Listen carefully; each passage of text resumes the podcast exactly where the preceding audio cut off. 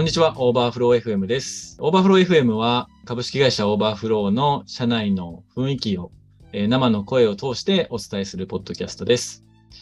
えー今日はゲストに来ていただいてまして、えーオファーズビジネス事業部責任者をしております、えー深見祐樹さんです。よろしくお願いします。お願いします。はい。今日は、あの、まず、オファーズビジネス事業部っていうのも新しく、えー10月から期が変わったんですけれども、立ち上がったことになりまして、で、そこに新しく拝命された、えー責任者としての深見さんに来てもらって、そもそもこう、オファーズの今のビジネスサイドの全体感がどうなってるかとか、今後どういう展開をしていこうと思ってるかっていうところをおいろいろ聞いていきたいなと。ああとは深見さん個人のこともお話聞いていければなと思っています。よろしくお願いします。お願いします。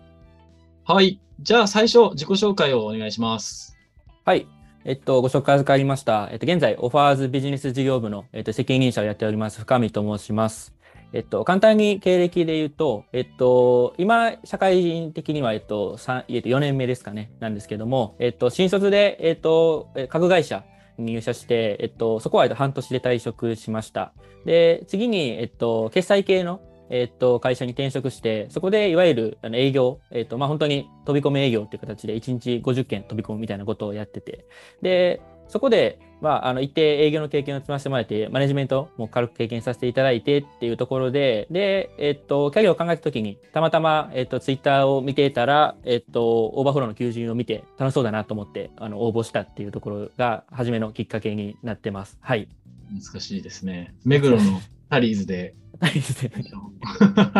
僕とお茶しながら話したのが難しいですね。いや、そうですね。あの、専攻してるのに一回もオフィスに入れないまま合格するっていう。さあ、もう本当カオスですからね。あの時、はい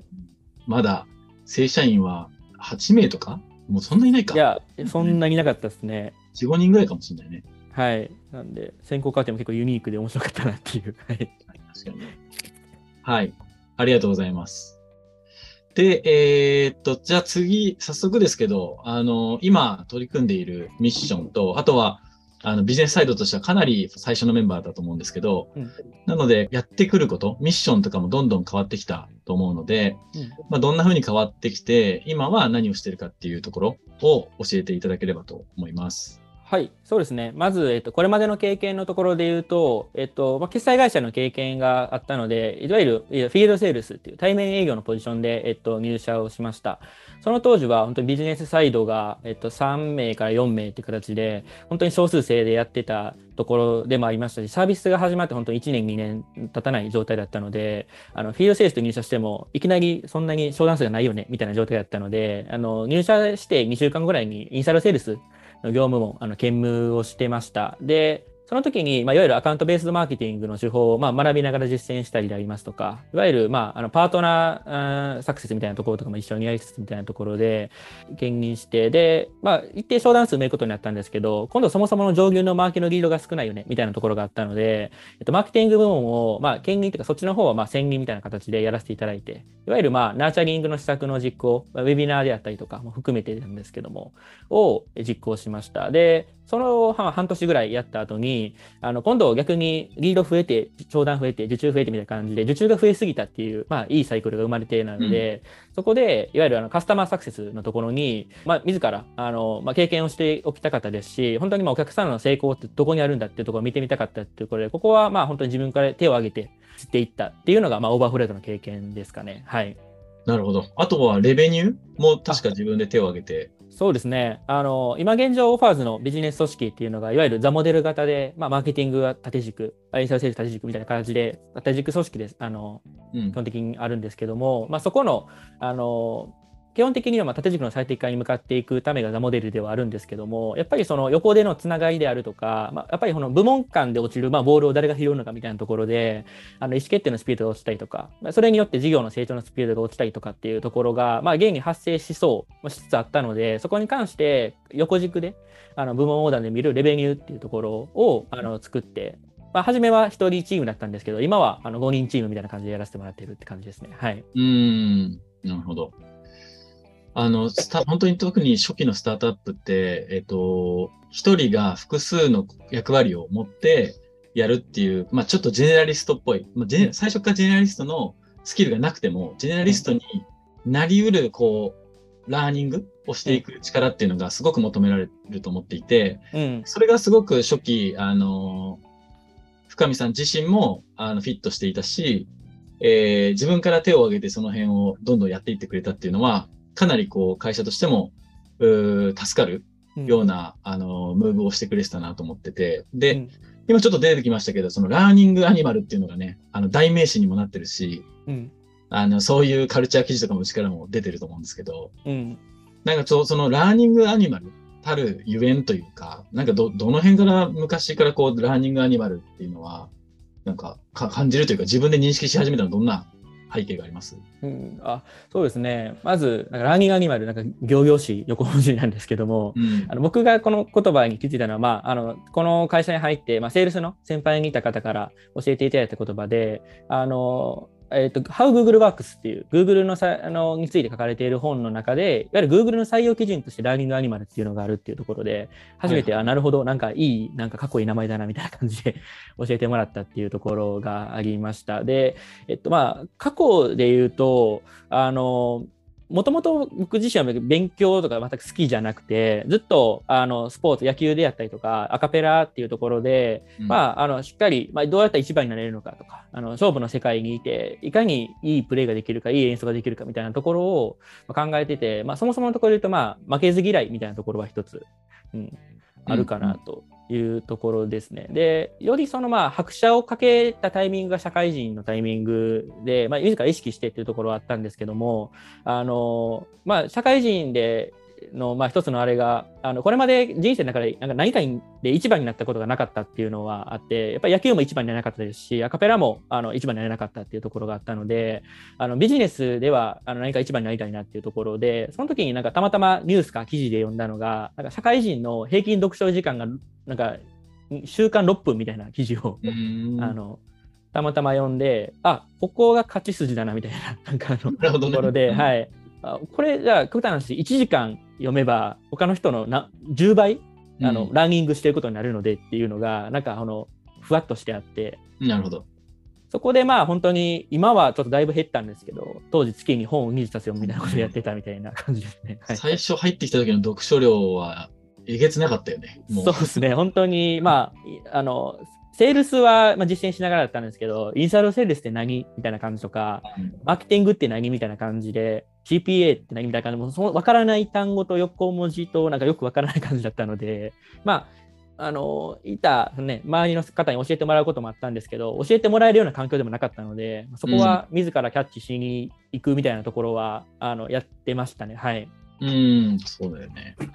もちろん、あの、体系的に座学で学ぶっていう点では、めちゃくちゃ効率いい読書っていうものをまずやって、うん。相対的にだんだんね、今実践が増えてきたから、最近は読書の量っていうよりも現場から学ぶとか、実際にアクションして学ぶっていうことが、なんか増えてきてる印象だよね。そうですね。昔は本当にインプット、アウトプットだったんですけど、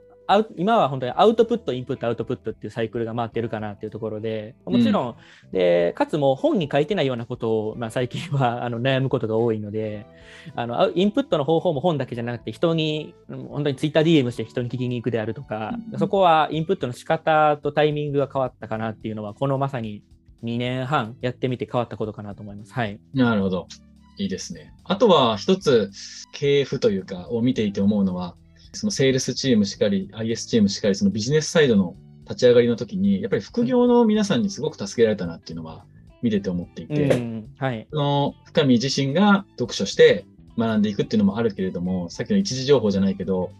初期から、あの時からだからずっと今でもいてくれる、もう2年、3年ぐらいか、そうですね。あの、深見のメンターをしてくれている方もはいい。たりとか、まあね、彼はあの外資、外資系でも含めて、あのマーケティングからセールスまで幅広く、うん。あの知見がある方だと思うんですけど、うん。そういう方とか、まあ、インサイドセールス、ウェビナーに特化した方とか、うん。その要所要所、ここ立ち上げるぞっていう時に、そういう副業の方に入ってきてもらって、まあ、ラーニングアニマルなんで、それを吸収して、どんどん立ち上げていくっていう、なんかそのいいサイクルが、あの初期あうん作れてたなっていうのは思いますね。うん、そうですね。なんで、そこをまず受け入れる環境があったっていうところが、まずその会社としてそもそも今、え副業メンバー中心でみたいなところで、本当に雇用形態によってあの別に何を分けてるわけでもないっていうところの、まあ、会社の風土があったことと、あのそことまあ実際に採用の意思決定できたことみたいなところとかがいろいろ積み重なってあのいいサイクルが生まれてたかなっていうところはありますね。うん、はい。はい、ありがとうございます。で、そんな形でこう今までやってきましたと。で、今、オファーズビジネスというものが冒頭の通り立ち上がりまして、うん、はい、そこのまあミッションとか体制というところはどういった形で、えー、なってますでしょうか？はい。えっと、そうですね、オファーズっていうのが、まあ、一つ人材循環型社会っていうところの実現に向けてっていうところで、具体的には、えっと、オファーズという、あの、プロダクト開発人材の採用プラットフォームを、えっと、使っていただく、ご利用いただく企業様、クライアント様を増やすっていうところを一つ、あの、ビジネスサイドのミッションとして追ってますというところです。で、軽くサービスのことについて触れると、オファーズっていうのが、あのまあ、いわゆる先ほど申し上げたように、プラットフォームっていう形態を取ってるので、あの企業さん、採用、エンジニア、デザイナーさん採用した企業さんと、まあ、あの副業とか、新しい働き方を見つけたい、まあ、ワーカーさんっていう2つのところのマッチングからあの生まれているあのサービスになるんですけども、あのその中でも 2B と 2C は一応あの分化はさせててっていうところで、まあ、それはそれぞれによってやっぱり抱えている課題感、企業さんが抱えている課題とワーカーさんが抱えている課題は全然違うので、それぞれによって、まあ、ワーカーを切り分けて、価値提供をスムーズにするために分けているっていうような体制をとってます。で、まあ、そこのつなぎ目にプロダクトがいるみたいな体制が今、うん、あの新しい新体制で生まれたことかなっていうところですね。はい。うんうんうん。なるほど。ありがとうございます。で、冒頭のと、あ先ほど言ってくれた通り、あの基本的にはまあザモデル型を基軸としながら、あとは横軸でレベニューというものも管轄しながら、あの足並みを揃えてたりとか、うん、あまあ、あとは全体に関わるような意思決定変更ですよね。うん、そういうところをまあ見ているという感じですかね。そうですね、まさにあのこの半期とか、まさにプライシングの変更のプロジェクトだったりとか、うん、あのまあ、そのあたりは大きな、まあ、各部門を巻き込んで、開発部門を巻き込んでみたいなやつが一つのプロジェクトだったかなっていうところですね。はい、本当にいろいろなことをやってますって感じです。はい、うんですね。プライシングもそうだし、あとやっぱりチャーンですよね。チャーンレートに対する対策とかも、ね、うん、あのカスタマーサクセスだけでやるものではなくて、もうタッチ、タッチお客様とタッチしたその瞬間から体験っていうのは始まっているから、うん、全体で見て、あのチャーンレートっていうのは捉えていくべきだよねっていうので、まあ、レベニューで見ていこうっていうのも変わりましたよね。うん、うん、そうですね。はい。はい、ありがとうございます。じゃあ、えー、そうですねず、ずれましてというか、あの最近すごくこう、面白いなという取り組みが、あの、GoTo マーケット戦略ですよね。うん正直僕は、えっ、ー、と、深見さんから言われるま、教えてもらうまで知らなかったぐらいな感じなんで、この GoTo マーケット戦略というものが立ち上がって、で、だいたい1、2ヶ月ぐらいこうプロジェクトをやってきて、で、社内で、まあ我々はどういう人に向けて何を提供するのかというものが、かなりこう明確になったあ数ヶ月だったかなと思うんですけど、うん、まず、こう、発起人としての深見さんは、これを始めたきっかけとか、うん、どうして必要だと思ったのかとか、そのあたりを教えてもらってもいいでしょうか？はい、ありがとうございます。そうですね、まずその、まあ、GoTo マーケットって、まあ、あの外資とかでよく使われるような言葉ではあって、そもそも言葉の定義は、まあ、各所全然違うんですけど、まあ、僕の中で一つの定義は、まあ、あの誰に対してどのような価値を提供して作りたいビジョンを実現するのかっていう、そのフレームワークをあの全員で認識合わせることかなっていうところをまずあの持ってます。で、それを始めたきっかけっていうのは、まああのまあ、単純にその言葉を聞いて学んでいいなと思ったっていうよりは、どちらかというと、社内の課題感から生まれたっていうところが一つあります。あの直近、その先ほど本当に入社した時は本当に8名みたいな組織で、本当に全員がなんか全部のことを知っているみたいな状態から、本当に今はあのフルフレキシブルの方含めて、本当に何倍にも増えているようなあの状態の中で、自社のサービスの提供価値が本当に言語化ができないできるんですけど、ばらけているみたいなところとか、あの訴求、まあ、それに同時でどういうことかっていうと、まあ、マーケティングの訴求が変わっていったりとか、あと、まあ、訴求が変わっているってことは、そもそもあのオファーズが価値を届けたお客さん、いわゆる、まあ、ターゲットっていう表現をするんですけども、あのそこが、えっと、ばらけているっていうのを、まさに、まあ、レベニューっていう部分を見ながらあの見ている中ですごく課題感だなって感じたので、一つプロジェクトとして立ち上げたっていうのが、えっと、きっかけですね。はい。うんうん。ありがとうございます。具体的に現場でどういう問題が起きてたとかありますか？そうですね。あの例えばじゃあ、オファーズは、オファーズとは〇〇っていう時に答える時に、あの例えばエンジニアのさんの採用サービスであるとか、なんかデジタル人材の採用サービスであるとか、DX 人材とかっていろいろそもそもの訴求がばらけてたみたいなとこあったんですけども、それって本当にまあ、あた全部あのかすってるんですけど、伝えたいことがどうなのかっていう、まあ、価値っていう基準で考えるとばらけているっていうような実害があったりとか、あと、いわゆる GoTo マーケットって、まあ、いわゆる戦略部分の話になるんですけども、やっぱりその戦略っていう、まあ、道筋、軸がないからこそ、あのメンバーとしてもどっちに進んでいけばいいかわからないっていうような声も実際上がってきてたりとかしたので、まあ、一つその道筋となるものは必要だなっていうところはありましたね。はい。うんうんうん。実際そのやっていく過程での発見とかっていうのはありましたか？そうですね。まさに、あの、感じてた課題、ふわっとした本当に課題感だったんですけども、やってみて、あの、まあ、いい意味で、その悪いところに気づけたかなっていうところ、いわゆる、まあ、全然、それぞれが発信する内容とかがあまり揃ってなかったみたいなところは、一つ、本当にあったので、そこを揃えることができたのは良かったなっていうところで、これがまあ、結局、なぜ GoTo マーケットが必要なのかって話にもつながってくるんですけども、やっぱりその、自社のサービスやプロダクトを正しい視点で見て、それをしっかり伝えることがまず大事であるというのが一つ目でです。飲食店の例で言うと、まあ本当に何でもある店とかあると思って、ラーメンでもカレーでもそばでも食べれますっていう店が多分あると思うんですけど、そういう店は、そのまあ、多商品展開で売れているみたいなと価値の一つであると思うんですけど、特にそのスタートアップで多分何者やかわからないっていうところがあると思ってて、だからまずは、まあ、うちで言ったら、まあ、オファーズはまずラーメン屋ですよみたいなところを、まあ、しっかり全員で認識を合わせる必要があるよねっていうところが、まあ、一つ目です。で、えっと、そこの決定に中で一つ大きかったのが本当に捨てる意思決定をできたことっていうあえて表現をするんですけどもやはりこれはまあ戦略とはみたいな話になってくるんですけど、まあ、スタートアップって本当に資源いわゆるリソースが非常に限られている、まあ、人物金、まあ、時間であったりとかっていうリソースが限られている中であの全部やってると本当に足りない。っていうところがあるので、そこのやらないことを決める、やらない、まあ、今回で言うと、ターゲット、市場を決めたっていうところが一つ大きくてっていうところで、そのやらないことを決めることによって、じゃあそのあの決めたターゲットにリーチするためにはどうすればいい？ウェビナーなのか、展示会なのか、えー、っと広告なのかみたいなところのあのコミュニケーションの部分まで磨かれていったっていうところが非常に大きなところかなと思ってます。はい。うん、なるほど。いや、本当に捨てる意思決定っていうのは、スタートアップのもう経営戦略もそうだし、事業戦略もそうだし、組織戦略もそうだし、あらゆる戦略と名の付くものには一番重要なものだと思ってますし、うん、深見ももちろん読んでると思う、あの、いい戦略、悪い戦略という、うん、名著がございますが、あちらも、うん、あれも一言で表すならば、捨てるものを見極めるということなので、あの、僕もすごくこれは意識してるけれども、とはいえね、えっ、ー、と、やらなきゃいけないこととか、なんだろう、やった方がいいこと、うん、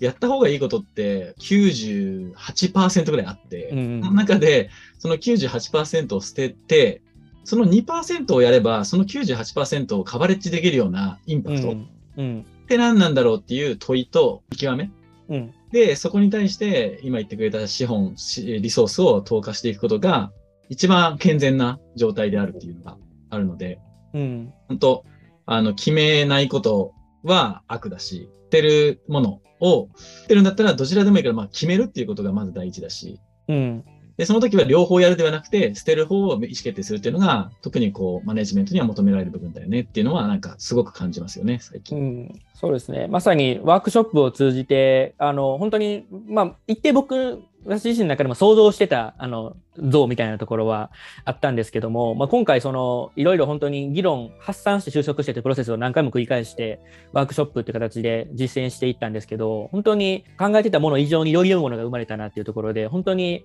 そこに決まった詳しいことはねちょっとあまり大きな声で話せないんですけどもあのあれは結構意思決定したなってすごく感じましたね。はい、うん、そうだね。もう頭痛くなったもんね。そうですね。あの、初めのミーティング6時間やりましたもんね。そうだね。でリーダーで集まって。は い、達成感すごかったもん、ね。も焼肉とビールが美味しかったですね。うん、美味しかったよ。最高だった。はい、なるほど。で、実際じゃあそれで決まりましたと。で、今はどちらかというと実行のフェーズかと思うんだけれども、うん、今、その中で課題とかありますか？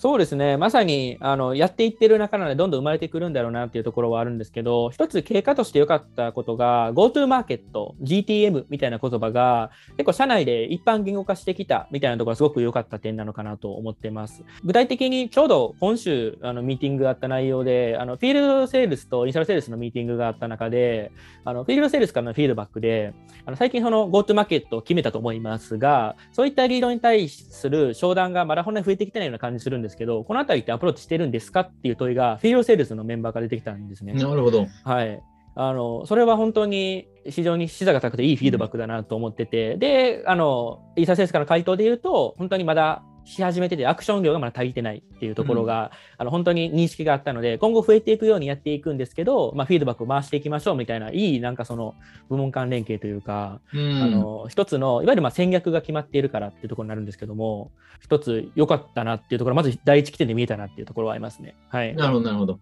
うん。逆パターンについてはどうですか？その GoTo マーケットが決まっているんだけれども、うん、GoTo マーケットに該当しないところの動きっていうのが、はいうん、あのどういうふうにあのみんなとディスカッションしたりとかしてるんですか？そうですね。あのまさに GoTo マーケットっていうのは決めるこ戦略を決めることって全然ゴールではなくてそこから良い実行を生むことがまず期待する効果でしたというところに関してあのどんどんなんでこの半期または1年間次 GoTo マーケットを変えるタイミングまではその戦略ターゲットに向かって実行を重ねていくっていうフェーズではありますと。で、やはりただ、あの先ほど言ったように、スタートアップってどんどんなんかもういいものをやりたいことが溢れ返ってるので、本当にこっちのセグメントがいいんじゃないかとか、こっちを試してみたらいいんじゃないか、施策としてみたいなことは、まだあの磨き込まれてないなっていうところは正直感じてて、うん、なんで、やっぱり、あの、一定そこで走り切ってからこそ見えるものが、本当に机上の空論だけでディスカッションされてるみたいなところが、まだ浸透しきってないところなのかなっていうところはあって、そこは本当に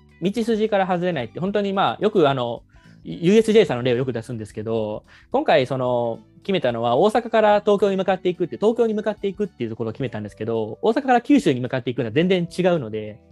まずは、その一本道に全員で乗っかって走っていきましょうっていうのを、うん、が、すごく難しいなっていうのは感じてますね。はい。うん。だから、まあ、甘い誘惑に乗っちゃいけないってことですよね。そ そうですね。あの、本当に、人参たくさんぶら下がってるんです、スタートアップって。そうだよね。で、はい、そ一見そっちの方が短期的に良さそうだと思って、そっちの意思決定とか、うん、そっちの思考、うん、まあ思考するのも時間を使ってるので、思考さえも本当はそがなきゃいけないんだけれども、うん、それを使ってしまうことによって、仮説が試せないっていうのが一番もったいないよね。うん。仮説検証の繰り返しなんで。うん。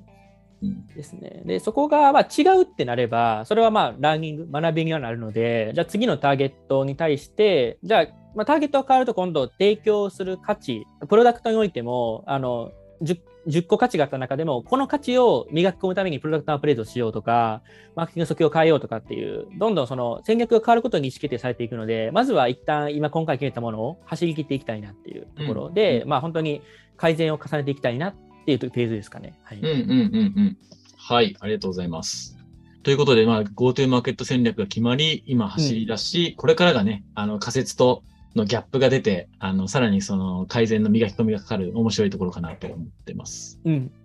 はい。次、じゃあ、えー、っと、オファーズビジネスという事業部が出来上がりまして、そこのディビジョンマネージャーとして今、えー、やってると思うんですけども、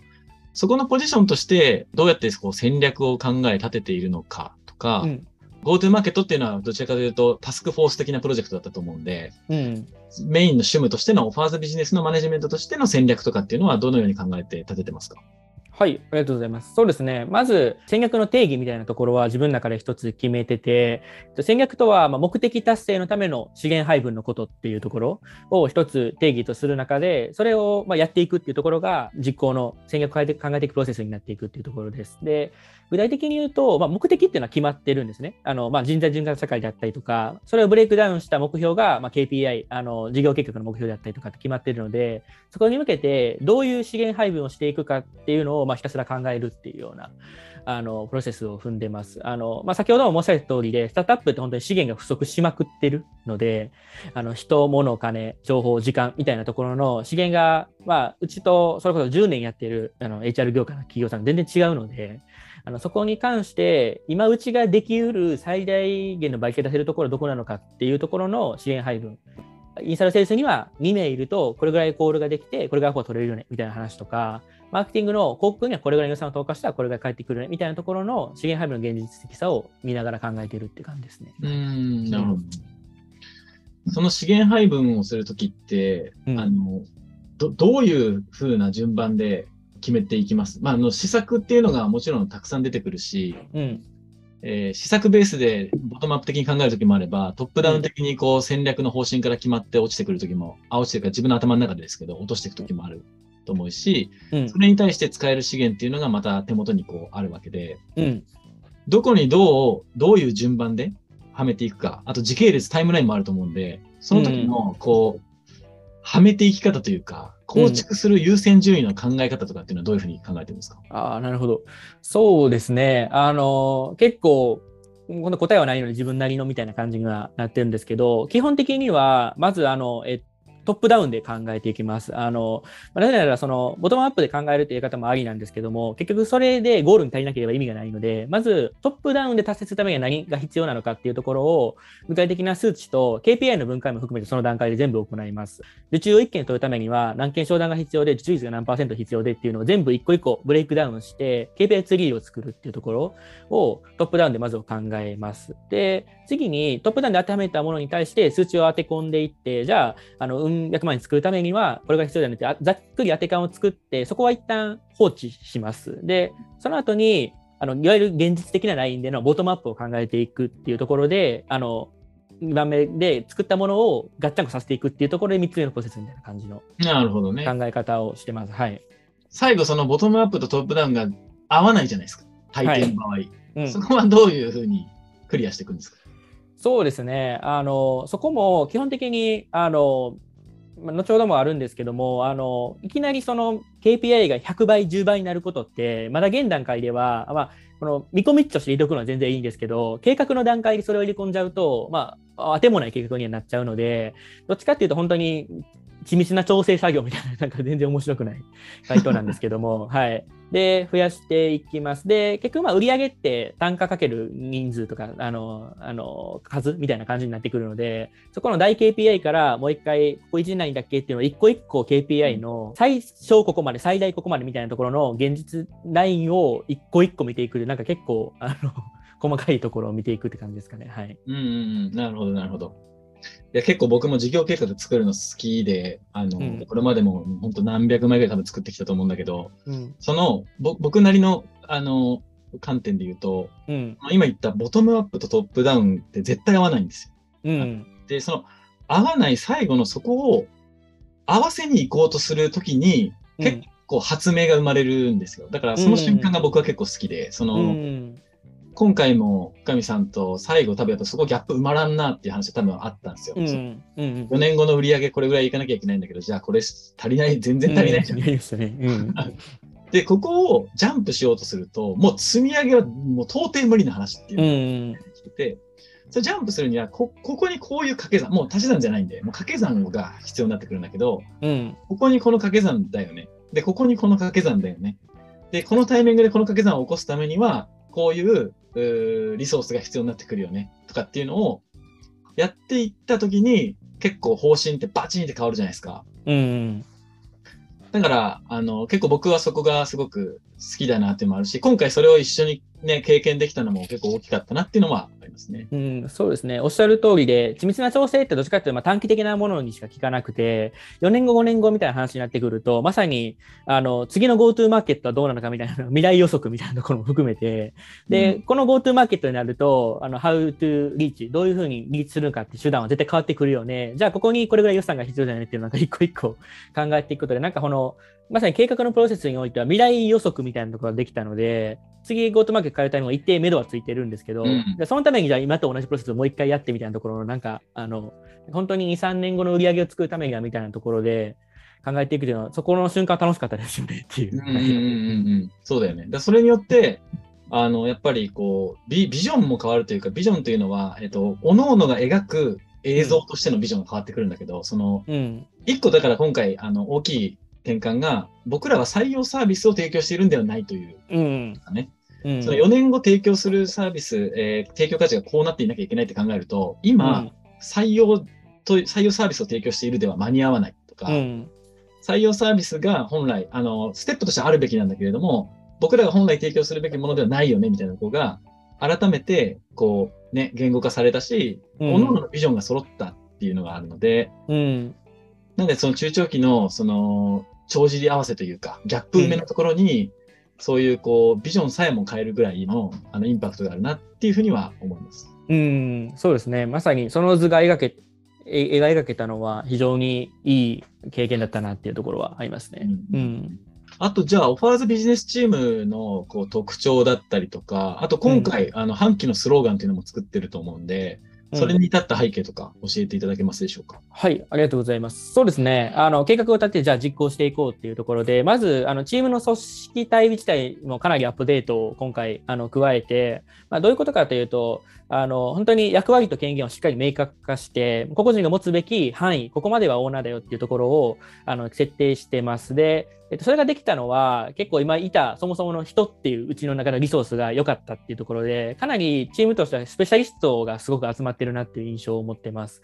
あの本当にあのイベント、ウェビナーのもプロ中のプロみたいな方がいらっしゃったりとか、本当にセールスのプロ中のプロ、あの外資ナンバーワンセールスみたいな方がいらっしゃったりとか、本当に1セクションを任せる、もう十二分に任される人たちがたくさん集まっているっていうところが非常に大きかったので、その分、そのなんかみんなでううぞうむぞうにやっていくよりは、もう縦軸で、もうあなたはここ、あなたはここ、あなたはここっていう、まあ、僕よよくあの野球に例えるんですけど、なんか打順とポジションを決めたみたいなところ。うん、で、そこで確実に3割、4割、ホームラン15本、20本打てるような、なんかそんなチームかなっていうような感じです。はい。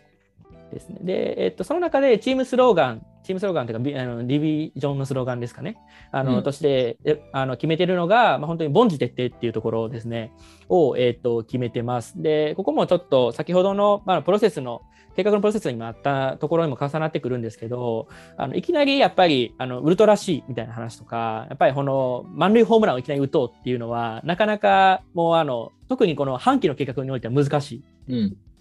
ところで、先ほど言ってた3、4年後の話をすると、あの本当にここをこの時に仕込んでおいて、ここが花開くよねみたいなところのなんか未来予測的な話はできるんですけど、あくまでこのボンチェっていうのは半期のスローガンになってるんですけども、まずはしっかりあのやっていこう。だから野球の例えで言うと、本当に一の塁にしっかり出塁出塁していこう。一個一個、本当に一塁、二塁、三塁埋めて、ヒットで返していこうみたいな、そういう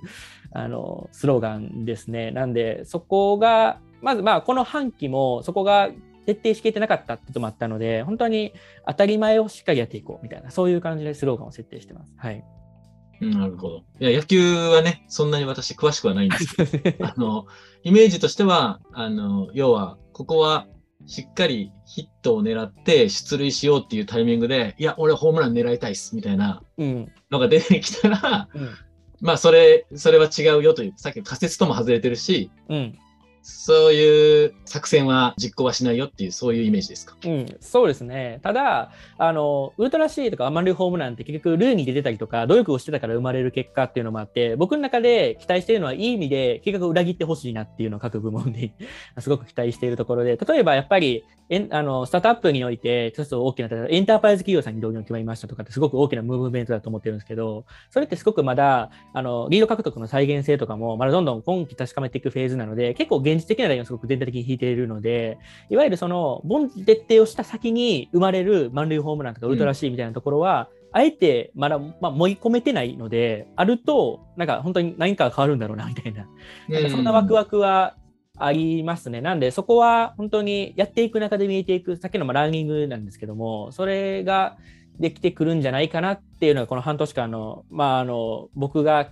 期待している効果みたいなところではありますね。はい。うんうんうん。ありがとうございます。今後の展望とかはどうでしょうか？そうですね。あの、今、ちょっとあの、夢見がちな話をちょっと軽く盛り込んでしまったんですけども、文字徹底をした先に何があるかというと、先ほどの戦略論でいう、どこにリソースを投下すればいいかっていうのが分かってくると。例えばですけど、インサイドセールスにおいて、例えば、あの人のリソースを拡充することによって、アポイントが取れるようになる。これぐらい行動すれば、これぐらいアポ率になるから、これぐらい投下すれば ROI これぐらいだみたいなところが、本当にあの見えるようになるっていう、KPI がなんか、た正しく密度を持って埋まっていくみたいなイメージですね。なんで、っていうところとか、あとまあ、まさにあのマーケティングで広告をどこに咲くかみたいなところとかも、まさに検証を基本的に一個ずつ着実に CPA がどうみたいなところを毎回うん。日見ているので、それが分かるようになると、あの本当にウルトラ C を生むための、まあええー、と舵切りみたいなところが意思決定しやすくなるっていうような効果が生まれるかなっていうところ、まあ、ここも選択集中に近いかなと思ってるんですけど多分全部は刺さらないのでその中でもここだ、なんか大穴みたいなところが見つかるとそこにもう全外投下すれば授業伸びるのでっていうが見える状態まで早く来ればいいなっていうような感じです、はい、うんうん、ありがとうございます。じゃあ、え逆質問いきましょうか。久々久々ですけど、私に何か逆質問？お願いします。ですね。はい。なので、直近、先ほども、まあ、本当組織がすごく拡大している、ありがたいことに入社の方もフルフレキシブルともすごく増えている中で、うん、私がなんで入社したのが2021年の4月20年か。20年の4月とかに多分入社している、19歳そうですね。20年入社してると思うんですけど、本当にどのタイムラインでもいいんですけど、まあ、この当時10人みたいな会社のオーバーフローと今と比べた時になんか変わったことでそれで良かったこと悪かったことみたいなところとかもっとやれるみたいなところをなんかざっくり聞きたいなと。うん、そうですね変わったこと一番じゃあもうそう創業から変わらず良かったこという、うん、一番こうさんが最大値で言うと、うん、フレキシブル経営ですね、うん、その業務委託の方ををもはや中心として考えるぐらい、初期のスタート、あの、一番最初に出したプロダクトとかは、あの5個目までか、5個目ぐらいまで出したプロダクトは全部、ね、あの、正社員ゼロで作ってきてたんで、オファーズにたどり着くまでは。うん、なので、その副業の皆さんと一緒に会社を作るっていうのが、もう Day1 からやっていたんで、なんかそこが、あの、そのスタンスを崩さなかったというところが、今、えっ、ー、と、オファーズをご利用いただく企業の皆様あとはワーカーの皆様ともに信頼につながってるんだろうなと。なぜなら僕らがやって実証してるから自分たちで痛みをあの知っていて、うん、あここをこうこういうところで困るよね。副業ってもちろんいいように、いいような側面たくさんあるけれども、こういう側面ではやっぱりまだまだダメなところあるよね。改善しなきゃいけないよね。とか、あると思うんですけど、そういったところを全部わかる、わかるためにそういうのを続けてきてるし、で、あとはまあ、あの、世の中がどう変わっていくかっていうトレンドも、まあ、もともとそっち側はもう不可逆で来るだろうなっていうのは分かってたんだけれども、コロナというところもあったりとかして、あの結構そこの風向きがガンと変わったことによって、うん、その組織のあり方とかね、最近の人的資本とか、人的資本経営とか言われますけれども、そういうのも含めて、人に対する見方、考え方が大きく変わってきたので、なんかそれがですね、あの、やっと日の目を最近浴びてきつつあるんじゃないかっていうのは思ってるので、なんかまずそこかなというのはありますね。ですね。とか、まあ、変わったこと逆にみたいなところでも。うん。変わったことね、うん、変わったことね。もちろんなんかたくさん変わってるんだけどね。あのそうですね。めちゃくちゃ変わってると思うんですけど、めちゃくちゃ変わってるんだけれど、変わっちゃいけない部分は変わってないなっていう。ああ、確かに。さっきの組織の話もそうだし、僕たちが大事にしてる、まあ、組織理念の話とか、うん、あとはビジョンの話とかは変わってきてないけど、うん、変わるべきところでさっきみたいに GoTo マーケットができないと、うん、あの要はみんなのベクトルが合わせづらくなるようなあの規模になってきた。からこそ、そういうベクトルを合わせるという作業が必要になってきたよねとか、DEI も掲げてますし、それはもちろん性別だけではなくて、いろいろな観点、いろいろな視点、背景を持った人が活躍できる。で、それは僕、僕の仮説では、こう、オンライン上でそれを許容した方が、僕はやりやすい世界になるというふうに思ってるんですね。まあ、なんならもはや匿名の世界とかになるかもしれない。会社運営の実名でやらなくてもいいとかっていうことにもなるかもしれないんだけど、うん、それぐらいこう、オンラインでどういう仕事を、働き方をするかっていう世界が一番エクイティだというふうな仮説を持っていて、うんそういう観点でそういう人たちが増えてきたことによって、えー、そのビジョンに向かって変わっていかなきゃいけないなっていう部分は、あの、むしろこう、やらなきゃいけないことはたくさん増えてるな。変えなきゃいけない部分はたくさん増えてるなとは思いますね。うん、そうですね。確かに変わらないところでおっしゃっていた、なんかビジョン、ミッションみたいなところは本当に変わってないなっていうところは、なんか逆に、あの、今まあ GoTo マーケットっていう戦略部分の確定はしたものの、まあ、その上にあるのがそのミッションビジョンみたいなところはあったんですけどもそこが変わらないからこそ、まあ、あの動きやすいみたいなところはありますよねっていうところ。なんか一気にこの全然、例えばあのフレキシブル経営やめますみたいな感じがあるとやっぱりそのこの会社はもう一つ特徴としてなんかえええっと Y の部分に共感してる人が多いなっていう。うんあの印象をすごく持ってて、特に直近入社された方とかも、あのすごいハイレイヤーな方が Wantedly に応募してきてみたいな ケースとかも、やっぱりそこも Why の部分、うん。時間を増やすっていうところであったりとかっていうところとか、あと、まあ本当に価値を正しく伝える、バイオセーリングしたいみたいな方とかも、やっぱり、あの本当にああいうので当たり前じゃないんだなみたいなところがあるので、なんかそこがしっかり、あのまあ、もっと伝えていくっていうのは、まあ、まさにオファーズの今期のあのミッションでもあるかなっていうところはあるんですけども、そこが、まあ、原稿一致でできてるみたいなところが、すごくなんかいいなっていう、なんか、じなんかうん自社自慢みたいな、なんかやったんですけど、そこは感じますね、なんか、あの、はい。ですね、ですね。うん、うん。ありがとうございます。そうですね。なんで、変わってるところたくさんありますね。もう日々変わってると思います。そうですね、確かに。さっきの通り役割ももうめちゃくちゃ変わってるから、ね変化しかないんだけども、うん、うん。で、その変化も許容するというか、ちゃんとフィードバックとして全部受け取りながらも、あ、やっぱり変わんなくていいんだな、このビジョンはとか、やっぱり変わんなくていいんだな、この経営スタイル、フレキシブル経営はとか、うん、そういうのは常に確認作業してるけれども、やっぱりまだ、あの、うん、全然変える必要ないし、変わらなくていい部分で自信を持ってこれは続けられるなっていうのはあるかなと思ういます。ん、確かに。うん、ありがとうございます。じゃあ最後に伝えたいことといいますか。あのうんこう今日、まあ振り返っていろいろお話ししてきたんですけれども、うん。総括的に、えーコメントいただければと思います。そうですね。まさに、この半期は新しく計画であったりとか、組織体をアップデートして、まさに実行をやり続けていくフェーズになっていく、そのために、まあ、凡事徹底というキーワードがありますというところです。で、まあ、そこをしっかりやり続けて成果を残せるかっていうのをしっかり見ていきたいなっていうところと、本当に、あの、やっていく中で多分個々人のレベルアップ、それこそ、まあ、個々人がランニングをして成長していく組織、学習する組織みたいなのを作れるんじゃないかなと思ってて、そこは非常に期待したいなと思います。で、えっと、とはいえ、事業をグロスしていくことによって、あのこのままの人数でいけるかともちろん人は足りないっていうところはあるので、しっかりそのあニューカマー、新しい人たちも迎え受け入れつつやっていくっていう、本当に組織拡大しつつ事業も伸ばしつつみたいなところが、非常にチャレンジングだなと思ってますね。はい。なんで、そこはしっかり、あの、採用みたいなところもしっかりコミットしつつ、あの、やっていきたいなと思ってます。はい。うんうんうん。ありがとうございます。そうですね。あの、採用は我々、あの、ほとんどが、やっぱり副業から入ってきて、うん副業転職でできてますんで、うん。引き続き副業で興味をあの持っていただける方は、もう常にウェルカムなんで、うん。はい、ぜひお待ちしてます。はいそうですね。はい。じゃあ、今日はそんなところで、あの、お時間が来ましたので、終わられればと思います。深見さん、ありがとうございました。ありがとうございました。